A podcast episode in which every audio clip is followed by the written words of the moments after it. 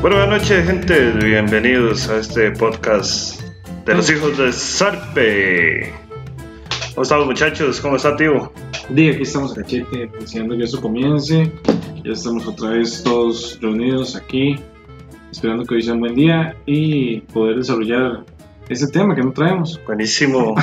hoy tenemos a nuestro amigo Podo también hoy. hoy sí. Buenas, buenas. Aquí de regreso, adelantando camino con una deliciosa bambú roncola. El vampiro. Bambú piro. Oiga, ¿ustedes nos han hecho falta el, el caciquito? Qué duro que está esto sin caciquito, man. Man, siento como que he perdido algo en mi vida. Ma, es- eso es una pérdida nacional, ma. Es como si se muriera Edgar Silva. Pero es más o menos cuando usted pierde algo, man, que no sé que le hacía falta, hasta que lo pierde. Sí, yo ahora tuve que hacer un cambio drástico ahí. Práctico. Drástico.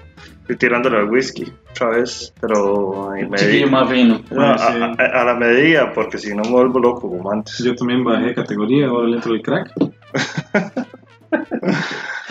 Bueno, gente, recordarles que ahí están los otros podcasts, ¿verdad? Que los vayan escuchando, los que nos escuchan hasta ahora. Ya este es nuestro cuarto podcast. Vamos a, a ver cómo nos sigue yendo. Eh, yo creo que vamos a seguir ahí haciendo, por solicitud del público, un poco más cortos los podcasts para aquellos que sientan el de hoy un poquillo más pequeño.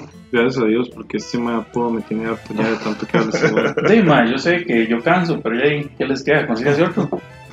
Es que es un espacio muy difícil de llenar. Un espacio muy grande que usted. Cuénteme, tío, ¿qué tema tenemos para hoy? Hoy el tema me lo voy a sacar del puro sobaco. Porque no traemos nada preparado. Me parece que. No sé, no sé ustedes, digamos, pero hoy pasó algo importante aquí en la zona, ¿verdad? Somos nosotros de Costa Rica. Y. ¿Qué les parece si hablamos? Es un tema difícil, pero yo veo esto, este asunto, digamos, son olas de suicidio que se dan, pero podemos abarcar también, no solamente dentro suicidio, que es un tema muy difícil, digamos, y tal vez nosotros no sabemos mucho del tema, pero podemos dar nuestra opinión acerca de, dentro de eso, y esta vara, eh, eutanasia se llama, que también es importante, siento yo, ¿verdad? Sí, sí, sí. De hecho, de- tal vez para, para comentarlo del, del tema que está hablando el tío hoy, es que hoy se dio un caso de suicidio aquí cerca, de la zona de Occidente, en lo que fue en el puente Rafael Iglesias, en Grecia, la entrada de Grecia. Lo- Los que son de acá cerca conocen ahí más o menos dónde es. Está loco, yo no sabía nada. Sí, sí, Sí, bueno. hoy hubo otro más, ya hacía tiempo y creo que no pasaba, creo que la última fue eh, un señor de acá de San Ramón, que Sí. fue ya hace como cuatro o cinco años. que ya lo famoso, ¿verdad? Para eso. Ajá, sí.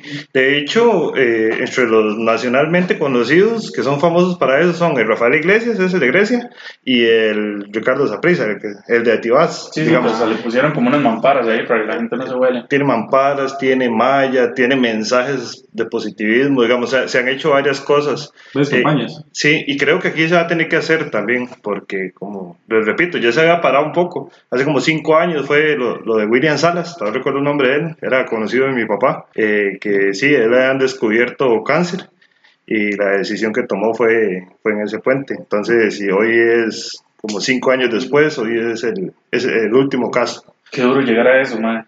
Ese es el punto que yo voy, digamos, está en las campañas y yo digo, puta, eh, es como la última medida que puede tomar alguien. En esas campañas se ponen, digamos, de poner mensajes positivos o tal vez de poner mamparas o mallas alrededor del puente, pero eso no empieza ahí, digamos, todo eso tendría que pensar desde, desde lo que es la educación. ¿Qué, ¿Qué tanto se implementa, digamos, en el sistema educativo o algo así que no se abarca esas partes emocionales de cada persona?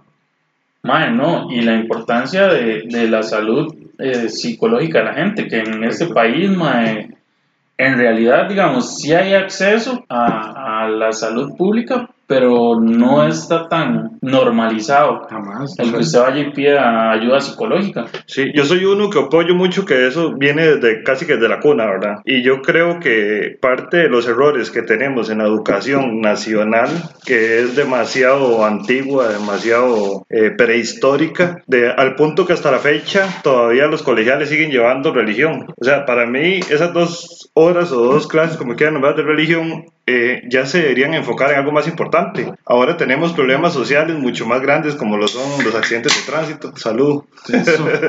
Como son los accidentes de tránsito, que porque mucha gente no tiene conocimiento o no tiene la educación vial como para estar en la calle o andar en una pista. Hay gente que aprende a manejar en un carro automático aquí en el barrio, va y le dan licencia y ya se pueden tirar a la calle. Entonces yo creo que esa educación vial, de hecho yo creería, a, a mi título personal, que usted debería salir del cole con el, el, el examen teórico aprobado. Claro, que, ser un que sea curso, una materia, exacto. Exactamente. Y- Ok, ¿y por qué voy a ese punto? Porque, ¿por qué no la salud mental puede ser parte de también? Claro. Pero nada más que te- vivimos en un sistema que está demasiado antiguo, digamos. Es Sí, sí, es muy obsoleto. Eso yo- acuerdo que yo como tecnología esco- escogí ma, diseño gráfico, diseño gráfico, sí, diseño gráfico, digamos, por una de las tecnologías de uno de los tantos años que estuve. Ma, Si por- uno estuvo en cómputo conmigo. Ajá, pero está en diseño gráfico, ma, y digamos, yo lo escogí porque yo sabía que el profesor se dormía.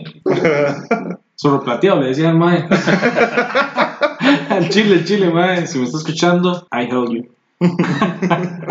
Bueno, la clase más aburrida que existía, y Tanto tiempo perdido que estuve ahí metido, digamos, tratando de hacer cosas que no venían al caso, mae. Yo iba un dibujillo, mae, ya pasar el curso, ¿me entiendes? Eso- Ujú. Fue una pérdida de tiempo totalmente, mae. Sí, yo recuerdo que en el cole que yo estaba, mae, se agotó la especialidad de turismo. Porque la gente sabía que ahí se hacían giras y era ir a pasear. Ya parece la mica, weón. ¿Sí? O un ejemplo, nosotros que estuvimos en un colegio un poco más céntrico, eh, era la nota que que Privado, por hogar. cierto. Ah, Sí, weón. que había que llevar la educación para el hogar. Ujú. Yo no sé qué aprendieron ustedes en educación para el hogar. Pues yo me acuerdo que a mí me pusían tres tenedores y cuatro cucharas y, y siempre yo en mi casa uso la misma cuchara para todo, digamos. La mierda, hasta, digamos. hasta para volver fresco. Hasta para los videos. Sí, sí. o sea, es tiempo que se podría invertir. Imagínense lo positivo que sería una psicóloga como profesora dando, Pero, digamos, digamos, no- cosas básicas. Correcto, no enseñando. Está bien que usted enseñe la historia de la psicología, que es donde se pierde el tiempo, digamos, o tratan de enseñarse algo en lo que es parte de psicología en el método educativo que tenemos ahorita. En vez de eso, se aplicara, no sé, abrirse usted, entender a las personas, tratar de empatizar, con cualquier persona, no ser tan cerrada, habría menos casos de bullying en los colegios, habría menos casos tal vez de, no sé, mae, de, de, ¿cómo se llama esto?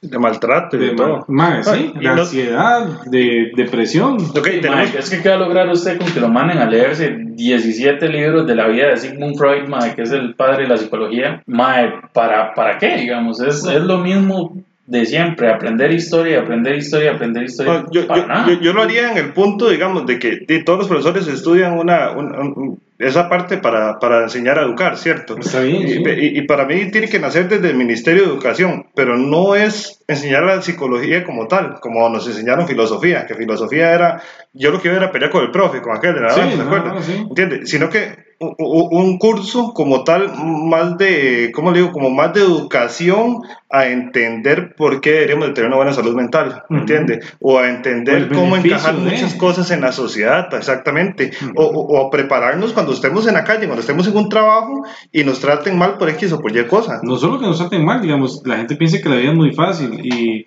en un trabajo a usted no le van a, por decirlo así, no le van a pedir de buena manera, le van a exigir, porque le están pagando para que cumpla con cierta cosa. Trabajar bajo presión, creo. Es correcto, digamos, y son cosas que uno tiene que entender. ¿Por qué? Porque uno de, lamentablemente trabaja para un patrón y tiene que cumplirle, si no, de, lo echan.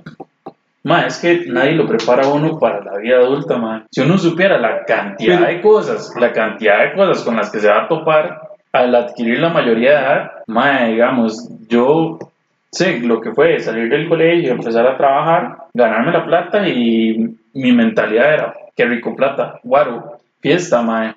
Pero nunca estuve preparado o instruido para mae, de la cantidad de cosas y de problemas y de cosas que le, que le presenta la vida a uno. mae. Y es que yo creo que eso es una etapa muy importante, ma, el colegio. El colegio es, la- su- etapa- es cuando usted está ma, comenzando a... por estos siete años. Más ese, ese- ese proceso de crecimiento que usted está teniendo, tanto físico como personal, y que usted pasa de ser, ma, no sé, de cumplir nada más con tareas y con ir al colegio, a tener una vida seria, a comenzar a tener relaciones con, con, bueno, con personas, digamos, con su pareja. Sí, pero a- todo se aprende en tener- el recreo, no en clase. Después, sí, pero después viene eh, la parte laboral. Ajá. Uno como yo, yo, yo salía a los 18 con recién cumplidos y dos meses después de que salí del colegio estaba trabajando en la Cruz Roja. Y yo ahí tuve que aprender a saber que era un jefe, a saber que era un supervisor, a que era tener eh, compañeros de trabajo problemáticos, compañeros compañeros de trabajo que me criticaban porque yo estaba haciendo el trabajo de ellos, ganando lo mismo y ellos tenían 10 años de estar ahí. O sea, no era mi culpa, ¿me entiendes? Tal vez yo estaba dando rendimiento en mi trabajo, pero uno hasta esta época yo, yo, yo sufría bullying, digamos, en ese momento, porque yo era un chamaco. ¿Me entiendes? Pero, Y lo sigue sufriendo. no, pero digamos, hay un proceso en el cual como que es un salto muy grande, siento yo, que en el colegio podría apaciguar. Claro, ma, eso es lo que voy yo, digamos, el hecho de que usted pueda prepararse para la vida, no importa, digamos, tal vez no va a ser, eh, tal vez usted puede decir, madre, no, usted nunca nadie lo prepara para vivir, claro que puede prepararlo, madre, todos son experiencias, madre, todos pasamos por algunos casos, tal vez en diferentes situaciones, pero por ejemplo, madre, a usted va a la universidad a que lo preparen para un trabajo, Exacto. y usted llega al trabajo, digamos, no a poner en práctica todo lo que sea en la universidad, sino, digamos, usted en la universidad lo que aprende es a cómo poder comprender o ejercer lo que le están explicando que hay en el trabajo. Exacto. Usted tiene el derecho, digamos, por ejemplo, que usted sacó contabilidad. Entonces, usted le dan un trabajo en X empresa, en otras empresas manejan igual la misma contabilidad, o no sé cómo se manejará ese asunto, pero usted va a que le enseñen cómo trabaja esa empresa. ¿Entiendes? Lo están preparando para comprender cómo va a trabajar. Entonces, siento yo que todavía en el colegio se puede preparar a la gente a, a muchas cosas de lo que va a pasar, ¿me entiendes? Estamos eh, perdiendo mucho tiempo en el sistema educativo y también no solo no solo tiempo y, juventud, más, sino también fondos. ¿Cuánto invierten, digamos, para ese tipo de clases que, que en realidad no, no funciona para nada? Una, una, como le decía yo, eh, la educación para el hogar. O sea, es algo que usted lo hace para pasar, porque legalmente usted eso no lo vuelve a invertir en su vida. Jamás. De religión, ma, religión. Religión, por ejemplo. Digamos, yo fui uno que, que yo le pedí a mis papás que me hicieran una carta para no llevarla. Ellos siendo católicos, pero yo no, digamos, no, no entendía el sentido de llevar religión en el colegio, ma. Eh, Y además de pérdida de tiempo, que se podría invertir en algo mucho mejor, en una materia más estructurada, es algo que para mí no es decisión del sistema de educación para uno. O sea, la decisión de cuál religión practique usted o practique usted Eso es su decisión. Le, están imponiendo una doctrina Exactamente. desde la... Eso, eso, viene, eso, viene de Cristóbal Colón, que llegaron tres barcos aquí con gente católica y hicieron a la gente católica. Y, y no voy a meterme mucho en el tema porque no quiero hablar de religión, pero, pero sí yo siento que, digamos, eso es más de educación de la casa. O sea, y si usted es católico y, y a usted le gusta lo que practican sus padres o sus amigos o lo que sea, es una decisión que usted tiene que tomar durante la vida. Pero es una decisión que yo siento que es como más más propia, digámoslo así, versus a que usted ma, no sepa cómo llegar a un trabajo sin tener tanta presión, un ejemplo. Claro, ma, toda la razón. Ahora, digamos, sin salirnos tanto del tema, porque ya vamos abarcando otro tema, digamos, eso puede, digamos, ayudar mucho a, a ese tipo de situaciones, a poder comprender más, a saber, digamos, de que un problema no es un problema sin solución. Hay problemas que, digamos, por más difícil que parezcan, digamos, obviamente yo no voy a comparar mi dolor con el dolor de otra persona en la misma situación. Puede ser que usted tenga otro, otra perspectiva de, Ujú. entonces es algo comparable. Pero mae, lo primero que tiene que hacer usted en un caso de que usted sienta la necesidad de, bueno, de culminar una etapa de su vida, siento yo que es hablarlo con alguien. ¿Cuánta gente, digamos, ha llegado hasta el punto de un suicidio sin tener la oportunidad de expresárselo a alguien, verdad? El problema también, tío, es que uno no está, no todos tenemos la oportunidad de hablar con alguien. Mucha gente llega a la casa y tiene padres ausentes, no tiene hermanos, eh, muchos no tienen amigos o no tienen la confianza para contárselo a alguien. Entonces, ahí es donde la terapia psicológica le ayuda a usted en puta, ma, le ayuda un vergazo a superar todas esas cosas, todos miedos y la mayoría los arrastra usted desde la infancia. Sí, pero digamos, si usted es tan, tan callado, tan solo, mae, tan introspectivo en el hecho de que usted no puede, digamos, agarrar y decir, bueno, yo no hablo con nadie, voy a hablar con un psicólogo que no conozco. Si no tiene la confianza para hablar con un compañero de trabajo que lo ve todos los días, menos voy a hablar con un psicólogo o con un compañero del colegio. Tal vez Sí, tal- no, mae, porque de hecho, digamos, no sé si ustedes han recibido terapia, yo sí. La terapia con el psicólogo, Terapia de shock. ¿Ah? Terapia de shock. Mano, al, al inicio usted llega ahí, mae, guardándose sus cosas, le dice, cuénteme todo, cuénteme aquí, cuénteme allá, qué le ha pasado. Ellos mismos, por el estudio y por el conocimiento que tienen, saben que usted se está guardando cosas.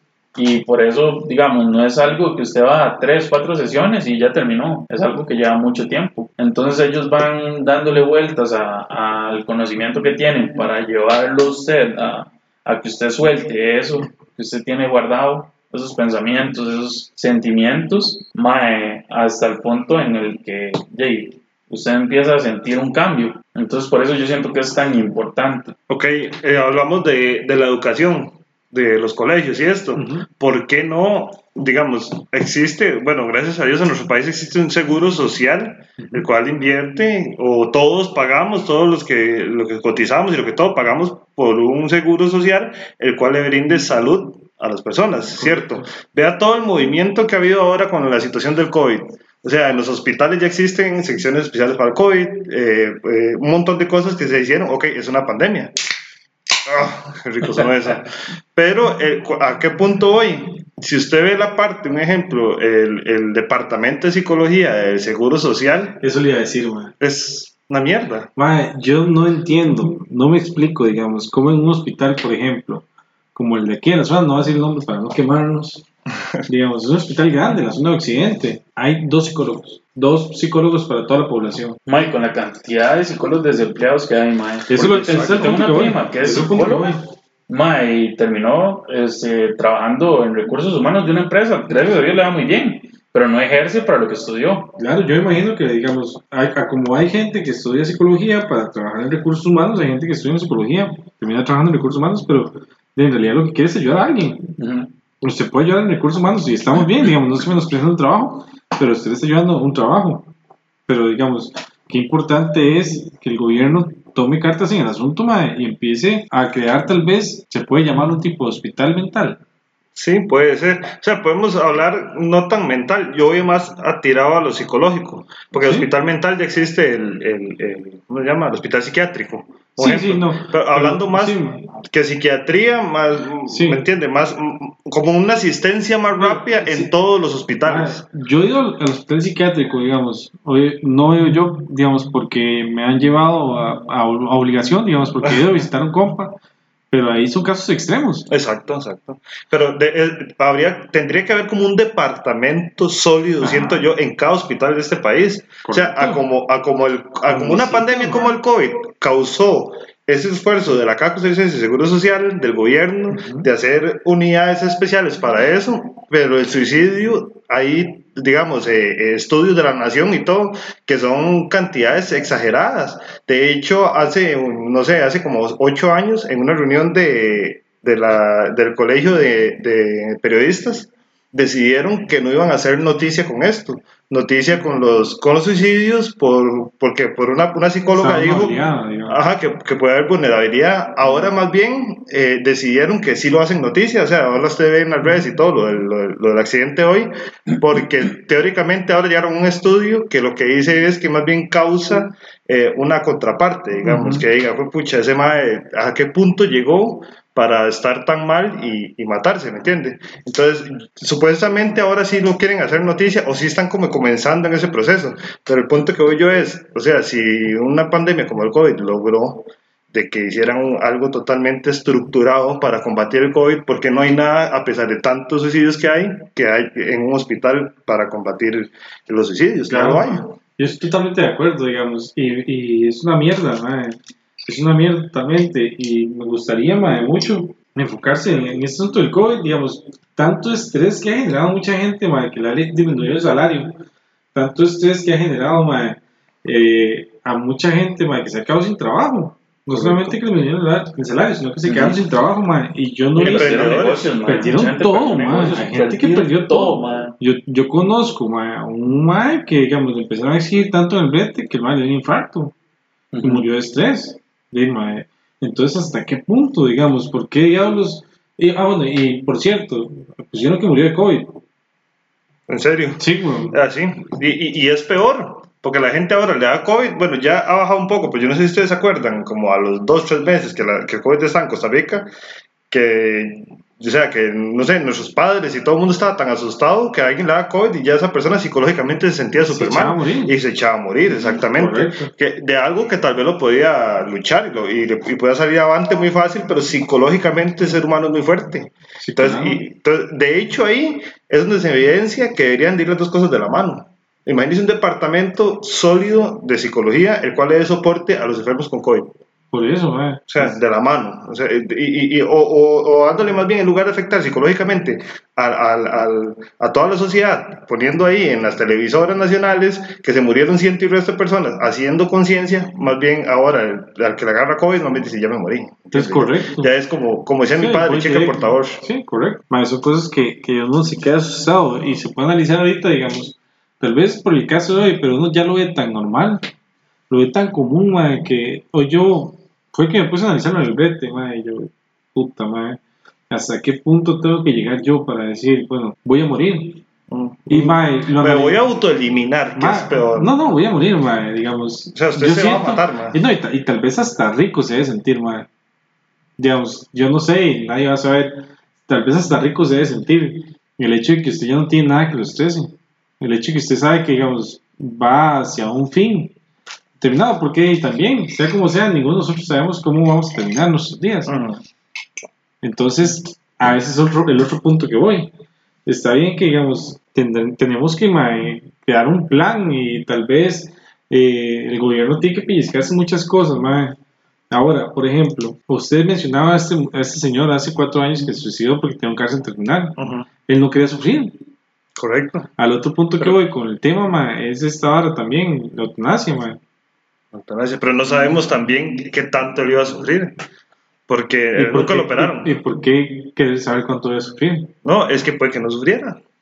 Puede que no. Es que, digamos, alguien es que- es que- considerado ya o, o, digamos, que ya es una persona desahuciada, Sí, No, él no estaba desahuciado, él lo que tenía era cáncer. Él tenía un cáncer, digamos, de, digámosle ese punto. Digamos, como cuando mi papá le dijeron que tenía cáncer y lo operaron. Y tuvo tres años de vida normal, ¿me entiende? Sea, y después ya tuvo un, un- un cáncer terminal, que ya ahí ya sí entiendo que no hay nada más que hacer que, que, que no, duele, que no le duela, digamos.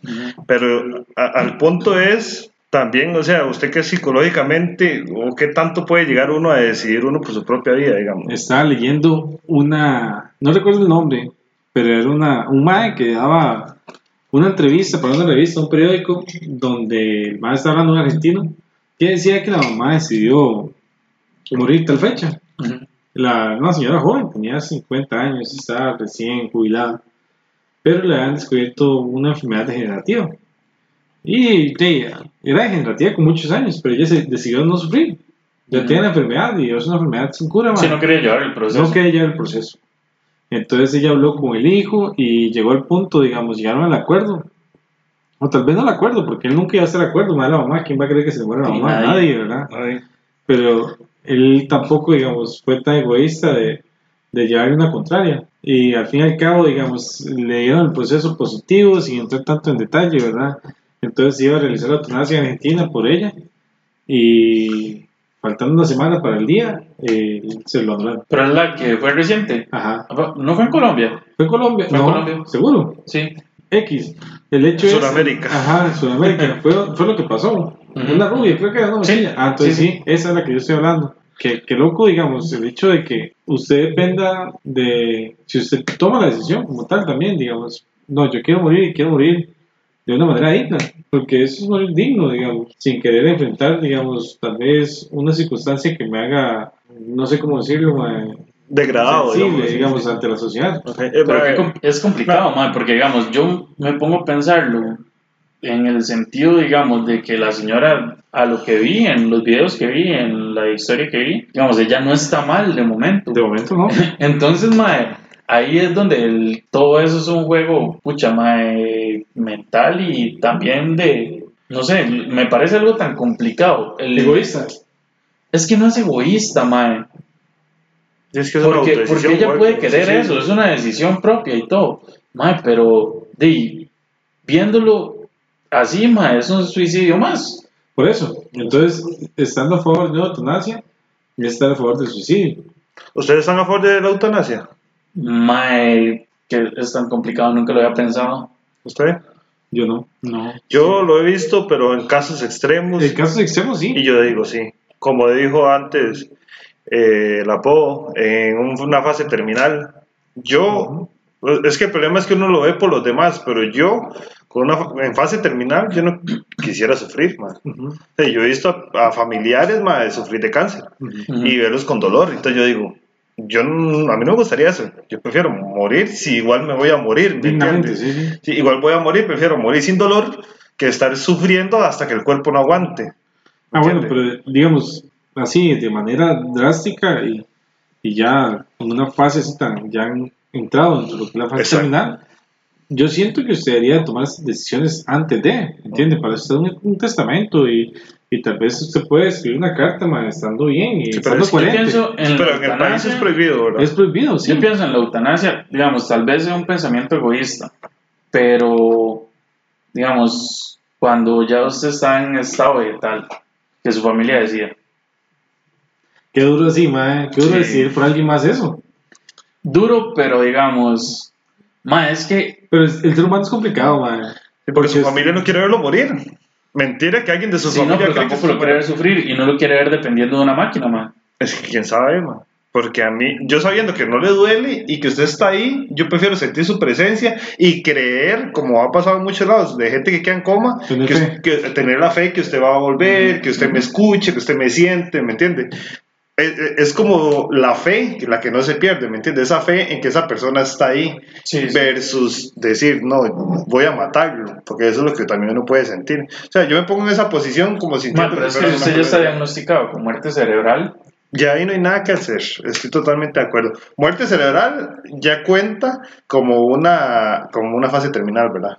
Ya no hay nada yo, yo más que siento hacer. que, digamos, ahí sí Así. ya usted para qué va a tener a alguien, ma, para que usted lo va a aferrar a la vida si ya es alguien, No. digamos. No, no es La- alguien. es que el problema es que la ciencia ha avanzado tanto que ya, y pueden mantenerlo usted vivo, aunque usted ya no está vivo. Sí.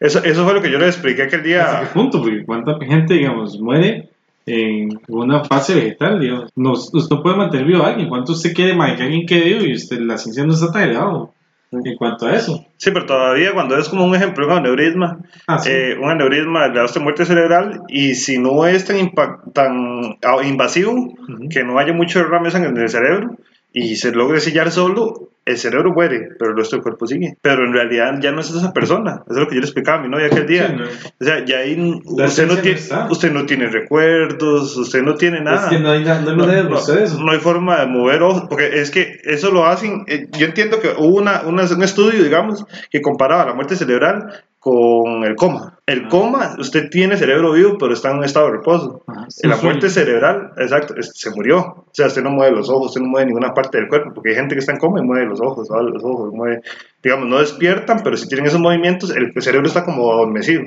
Pero ya muerte cerebral es porque el cerebro falló y es como que, no le digo, no sé, como suenan feo, pero como pegarle un balazo a uno en la jupa y el resto del cuerpo siga vivo. Sí, mae, y como les decía, es, es como el caso de este mae de Pitcher Ramírez, un boxeador. Mae, esa vara fue algo, digamos, Salud. mae, el mae estaba en una pelea de boxeo, el mae era un boxeador buenísimo y muy reconocido. Sí, claro, tenía proyección muy grande, digamos. Ujú, ujú. Mae, y el asunto fue que, digamos, el Mae iba perdiendo la pelea y le dieron un par de golpes que no son permitidos, Mae. Y ya, el Mae se veía donde estaba cabeceando, que estaba muy mal ya, que tenían que detener la pelea, Mae. El árbitro no la detuvo y el contrincante los- lo siguió golpeando en la nuca, Mae. Hasta que el muchacho y cayó, Mae, y quedó en, en estado vegetal. Mae, y ese Mae ha tenido, yo, yo lo sigo en, en YouTube, la mamá sube muchos videos. Mae ha tenido un, un avance después de eso, que fue creo que hace como año y algo, Ajá. o dos años. Mae, increíble, digamos. Mae ha recuperado movilidad, Mae ya camina, ya no está atado a la silla, digamos. No camina del todo, le ayudan, pero él ya se mueve y se pone de pie. Mae, y le, le hablan y él contesta, digamos, no, obviamente no habla, pero, Pero es sí está consciente, Ajá, correcto. está consciente, entonces, Sí, en ese caso, una eutanasia es un suicidio. Prácticamente sí, si lo vemos desde ese punto de vista, sí. o un homicidio. Sí, qué duro, es duro, sí. Depende de donde lo veas, sí, mae. Es que mae, tomar la, la decisión sobre la vida de una persona tiene que ser muy difícil, mae. Yo creo que el único que puede tomar esa decisión es uno mismo. En un caso extremo también, o sea, que, que, que sea calificativo. Que yo pueda decir, "Mae, yo le puedo conceder hasta la eutanasia, pero porque en serio está mal. Pero si usted ya Sí, no está sí. consciente, Sí, correcto. No, no, pero eso puede ser antes de, como ahora las, las licencias, que la licencia dice si usted quiere ser donador o no en un accidente. Usted No. puede, si usted quiere o no, puede ser donador de órganos. Igual que, que, que haya un documento el cual como que, que, que dé ese permiso, digámoslo así, como que el permiso de que usted, eh, si en algún momento pasa algo o usted está en esa posición, eh, puede aplicar la eutanasia. Para mí es la única. Ma, es difícil, es difícil decirle que sí. Sí, sí, porque, claro, totalmente de acuerdo. Porque si es abrir un portillo muy grande, ma. Es un portillo muy grande, como por ejemplo, el uso medicinal de la marihuana. eh, Ahora todo el mundo dice que ocupa marihuana para estar tranquilo, por ejemplo, en países que se ha aceptado como uso medicinal. Es un portillo que se abre, digamos, pagan justo los pecadores, porque tal vez hay personas donde usted ve documentales que en realidad sí la necesitan. Personas que tal vez sufren de. ¿Cómo se llama esto? Yo- yo- Convulsiones muy fuertes, ma. Ujú. Sí, Yo, yo vi un, un sí, la, caso gente, extremo, a la gente con epilepsia ma, le Sí. ayuda un montón. sí, yo vi un caso extremo de Parkinson. Ajá. Un señor que no podía dejar de moverse, digamos, todo el cuerpo, y le dieron marihuana, y es la única forma que él pueda estar También está la alternativa del CBD, ¿verdad? Que Sí. ma, entiendo que para la gente con, con eso mismo, con epilepsia, ma, es de lo mejor que, Sí, pero- que hay. Para mí, el CBD ya debería estar normalizado. El problema es que no lo está. Un ejemplo, Lo que, país el problema es que no está regulado. Es regulado, exactamente. O normalizado, o sea, cuál sirve, cuál no, y que, y que sea como una medicina. El problema que es que a las farmacias, a los, a- a- a- o sea, a los que producen farma- fármacos, no les sirve. Obviamente. Sí, porque tan si no- podría ser para un país, por ejemplo, que Costa Rica diga, bueno, está bien, se va a producir CBD bajo regímenes y, y, y estándares del, del país como tal, digamos. Yo voy a producir el CBD, el país dentro tenga un programa gubernamental donde puedan producirlo ellos, ellos mismos, cuánto trabajo generarían y aparte de eso, ma, cuántas personas ayudarían conforme a eso. ¿Sabe qué pasa, Mike? Que, bueno, ahí vamos cambiando de tema totalmente, ¿verdad? Pero si el CBD lo aprueban y se autoriza la siembra y la producción de cáñamo, Que mae, que siento yo que es lo mejor que puede hacer el país en este momento. Mae, los que van a sacar partida de eso y los que le van a sacar más provecho siempre, como toda la vida, mae, son los grandes, ¿verdad? La gente de plata, la gente que tiene patas en el gobierno. Pero eso es para todo, para todo, ma, digamos, a poco, digamos, abren un portillo y obviamente la gente que tenga más ingresos va a generar más ganancias. En este momento son las farmacéuticas. Correcto, Yo correcto. pienso que eso, si lo aprueban, mae, tendría que tener la regulación para que lo aproveche el, pueblo el, el pueblo. los, los de a pie, mae, digamos, los señores que usted ve los fines de semana en la feria, que son los que tienen terreno para producirlo y para sembrarlo. Ok, que lo siembren y lo vendan, que ellos no, que no tengan la fábrica que produce pero, el- pero ¿por qué no? Digamos, porque el gobierno no puede tener, como tiene la FANAL, digamos, sus terrenos para producir caña y, y extraer licor, digamos, de esa caña que tiene, porque el mismo gobierno no tiene, digamos, cuántos terrenos tiene el gobierno ahí, ma, que son pérdida, Sí, digamos. mae, ¿cuánta plata se han robado de la FANAL? Es que, digamos, vamos a lo mismo, la FANAL es... Eh, pero digamos, ¿cuánta plata se han robado de todo lado? No solo la FANAL. Sí, Es que es que ese es el problema. Hay que, Sí. hay, hay que hacer una hora muy claro. Sí, problema yo creo estamos que- en un país lleno de. No, solo el país, no, hablemos a nivel mundial. Sí. A nivel mundial, este mundo lo manejan lo- las farmacéuticas, todo lo que tenga que ver con medicina y que nos meten la medicina que ronca el Nancy, o sea, nos hacen obligarnos a meternos una vacuna porque ya es obligado casi, y los petroleros. O sea, entonces luchar contra eso es luchar contra un montón de plata que casi que ni un gobierno, como de un país tan pequeño como el de nosotros, va a lograrlo. ¿Entiendes? Y los más de Pietra Verde. Ah, más, sí. digamos, no sé, no sé hace cuántos años, yo, yo, yo vi un, yo, yo vi una historia, yo, yo vi una historia de una gente que, que, de un que hace muchos años hizo un motor eléctrico para carro, que fue, eso fue hace años, hace 30 años, Ah, y era no, no, yo vi que era súper un útil. que funcionaba con agua. También el, el, el hidráulico, que es con agua, pero El no, hidráulico. hidráulico, sí, Ujú. dos- sí, hidráulico. Eh, entonces, son, son, digamos, un montón de, de fuentes renovables que se pueden utilizar, pero hay petroleros millonarios, jeques, Dubái, Sí. un montón de apareció- cosas amar- atrás. Apareció muerto y nadie sabe qué fue lo Esa, pasó. ese, man, Sí. exactamente. Ajá. Sí, sí, sí. Entonces, Creo que, que era como a base de hidrógeno, ¿no? ajá, sí, viene del agua. Yo no sé qué hace la NASA cuando se dé cuenta, digamos, de, del nivel de IQ que yo, que yo tengo, weón. Me van a matar, el weón. piso, Me van a matar, man. Mae, sí, entonces, digamos, ya es un tema que se mete mucho en la parte económica y que lastimosamente vivimos en un mundo de avaricia. Más, yo estaba viendo hoy, mae, ¿por qué el mundo y la tendencia en los carros, mae, es tirarse a carros eléctricos? Mae, no es por salvar el mundo, es porque, digamos, Porque ya no hay petróleo. mae, no, en realidad es porque ahora Mercedes-Benz fue la que publicó que iban enfocados to- totalmente a los carros eléctricos. Mae, y estaba viendo un Mae que sacó las cuentas de todo y dice, Mae, claro, esta gente en salarios de operarios se gastan no sé cuántos millones de dólares. Un carro este, a combustión, un carro normal a gasolina, Mae, lleva el trabajo de 100 operarios, hablemos así, Mae, un carro eléctrico lleva menos piezas, lleva menos de todo, ocupa 30.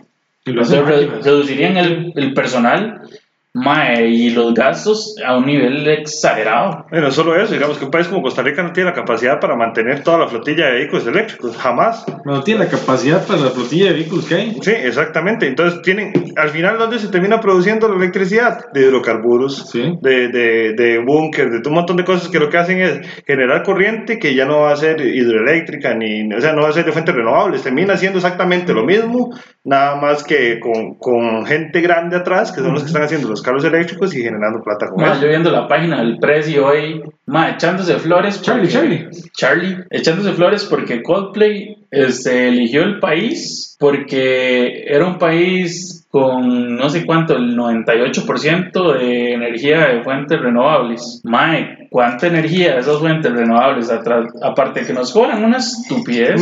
Mae, ¿cuánta de esa energía se exporta? Porque ni siquiera es que queda en el país. Todo eso no. se vende, mae. Todos se ven. Y Y en aún verano, así vendiéndola, nos la cobran como si fuera de Mae, combustibles sí, fósiles. Sí, y en verano están aquí, ¿verdad? Encendiendo todo, ma, encendiendo carburos, encendiendo búnker para poder generar corriente, porque la mitad la vendieron para el resto de Centroamérica. ¿Entiendes? Entonces, Que no ¿a- está mal, digamos. Ojalá eh, tengamos energía para darle a todo el planeta. El problema es, mae, el, el costo de la vida que hay aquí, mae. Sí, el mal manejo de todos esos recursos, mae. Porque esos recursos deberían darnos a nosotros una vida, mae. Sería como como para que más bien paguemos menos impuestos. Con el tamaño de Costa Rica, venderle electricidad a Centroamérica, con lo pequeñito que somos, mae. Mae, Costa Rica tiene el récord mundial de ser el país. Mae, nada que ver, digamos, el mae información innecesaria. soy yo. No, y ya me salí el tema también. Co- Costa Hace Rica, rato. Sí, sí, hace rato. Costa Rica guarda el récord mundial, mae, de ser el país que ha generado más energía durante más días con fuentes renovables. Tiene el récord, digamos, de 360 días, casi un año completo. Pero el detalle de Costa Rica es que Costa Rica viene jalando eso hace muchos años. O sea, el ICE se consolidó y es una empresa sólida hace muchos años. ¿Solía para quién? güey? ¿Cuánta Sí. pérdida tiene? Dice por gente que se roba ahora, mierda. ahora. Pero hace 30 años, vea, Costa Rica tenía una refinadora de combustibles que refinaba. No buscaban a Meco y a todos esos otros y que se ganan la plata por dentro. Que Sí, ya, sí, sí. Hace, hace 30 años, mae, hicieron ese puente, volviendo al tema casi, el Rafael Iglesias, que está, tiene 40 y resto de años, el que está ahí, donde lastimosamente pasó suicidio hoy. Es un puente que tiene 40 y resto de años y ahí está, y está macizo.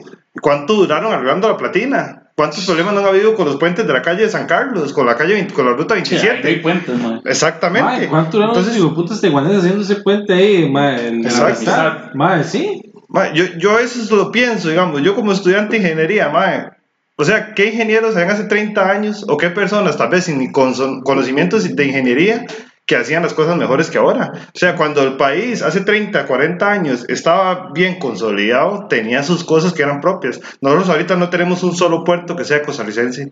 Para meter o sacar cualquier cosa de este país hay una concesión del aeropuerto de Santa María, de lo que es A- APM Mae. APM Térmica, todo eso, ¿qué es? Es gringo. Mierda, mierda. Mae, el poco provecho que se le saca a la zona del Caribe, mae. Digamos, ahí hay un, un puerto, sí, ya cambiamos todos los temas, mae. ¿Cómo nos fuimos a la mierda? Como siempre, mae.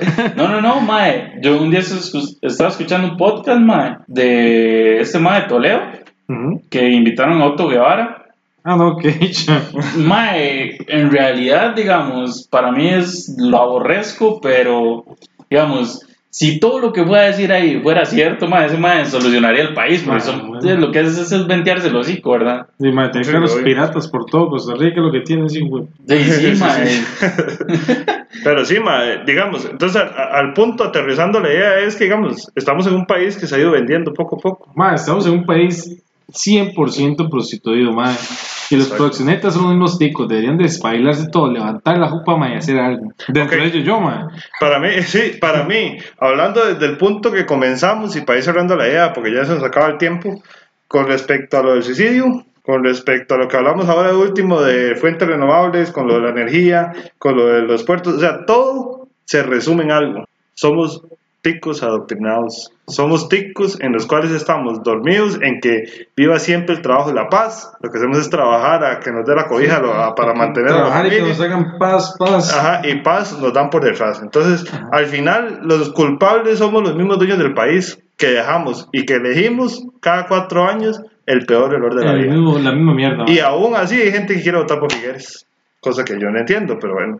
Ah, pero Figueres está recibiendo un montón de plata de las eólicas que tiene, y ese fue el que dijo que, que se tiene que pagar a 48 pesos el, el kilowatt, y, y a nosotros ¿no vieron el 38. meme? es que un día salió, salió Figueres andando en bicicleta. Sí, y el meme, este señor se robó una bicicleta. Mae, demasiado bueno. Solo se le faltaba. Lo, lo gracioso es que es verdad, digamos. no solo eso se ha La robado. bicicleta del pueblo. La, la bicicleta somos todos. Bueno, Mae, gente, es real, mae. todos los que nos escuchan, que quieren dar su, su opinión, ¿verdad? Recuerden, tienen las redes sociales, nos pueden escribir ahí por privado. Eh, cuéntenos a los de los otros países, ¿qué opinan ustedes al respecto? ¿En sus países está así tan feo la cosa o, o- o está más, más normalizada?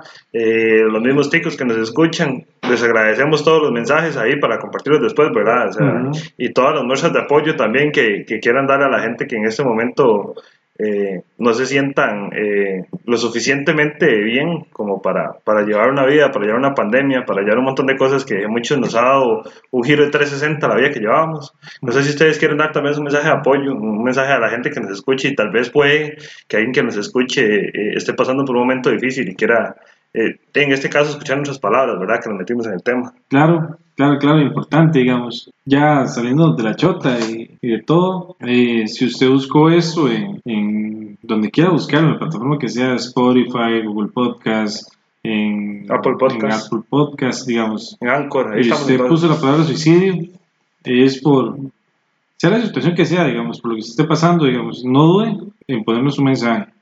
Si usted quiere hablar anónimamente, hágalo. Inclusive tenemos WhatsApp donde usted puede ponernos un mensaje, no hay ningún problema.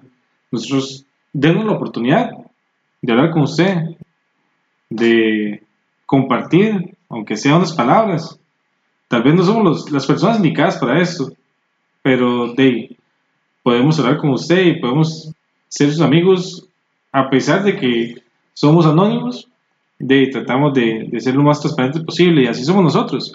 Así como nos están escuchando, somos nosotros, somos personas que han caído en depresión, han sufrido por la vida, todos trabajamos, todos sabemos lo que es un patrono que estresa, todos tenemos familia, sabemos las situaciones que puede pasar en una familia.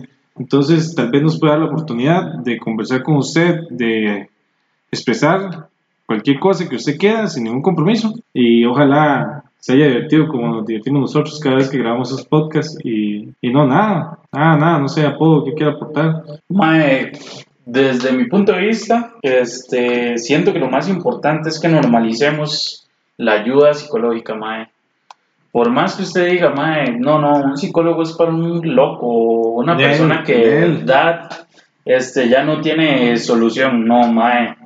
Todos lo necesitamos, todos necesitamos esa ayuda, todos necesitamos ese apoyo y es algo que hay que normalizar, es algo que, que simplemente tenemos que verlo como lo que es. Mae, es como usted ir al doctor porque le duele el estómago. Es algo que tiene que ser totalmente normal. que Usted no se vaya a sentir mal por buscar ayuda. Y también, mae, si usted no tiene el dinero o la capacidad para pagar uno, buscar opciones. Siento que hay muchas opciones. Eh, puede ser en una universidad, mae, puede ser si usted tiene problemas de drogadicción, alcoholismo, Eh, Lo que sea. sí, digamos, de, de que las hay, las hay. Ujú. El asunto es de verdad buscarlas y interesar- interesarse por su salud. Exacto. Eh, ver ese punto, digamos, que es salud. Sí, O sea, correcto. esto, si usted tiene un dolor de, de estómago tiene un dolor en una parte del cuerpo y está al hospital, está buscando que lo curen. correcto. ¿entiende? Entonces, piense que parte de su cuerpo es la mente, el cerebro, entonces eh, tiene que ser parte de lo que usted tiene que tener saludable. El número de WhatsApp, 8943-3996, ese es nuestro número de WhatsApp. Como decía antes el tío, tal vez nosotros no tengamos la capacidad para ayudarle. Puede que podamos ser su amigo o podemos darle un consejo, pero sí les vamos a asegurar que si alguien nos busca y nosotros no tenemos la capacidad para ayudarle, vamos a buscar quien lo haga. Nosotros podemos tener, ayudarle con contactos o podemos buscar esa ayuda que tal vez usted encerrado en una nube no puede hacerlo. ¿Entiende? Entonces, tal vez si usted se siente en esa nube está encerrado, no puede hacerlo, este podcast, el único título que va a tener es ese, suicidio, porque en un buscador probablemente le pueda aparecer. Entonces, si usted buscó eh, suicidio y le apareció este podcast, llame al número o mándenos un mensaje. Nosotros vamos a ser totalmente eh, eh, Anónimos. anónimos, 8943-3996. Y si nosotros no podemos ayudarle y darles un consejo, vamos a buscar quien lo haga. Y vamos a buscar un profesional en el tema y les vamos a ayudar. Entonces espero que, que, que sea de gran ayuda porque en realidad a veces creemos que no la necesitamos, pero puede ser una ayuda para nosotros. Claro, claro. No, y estamos para servirles y. Sí, no. Aunque sea, ma, digamos, que usted diga, ma, me siento solo, güey, so, donde usted esté en el país, yo le pago los pasajes y viene y se toma unas birras con nosotros. Esa es Esa buenísima. es- me apunto también. Eso. Buenísima, oye gente, muchísimas gracias por escucharnos. Buena Esto nota. Es Buena nota. Los hijos del zarpe. Salud. Salud.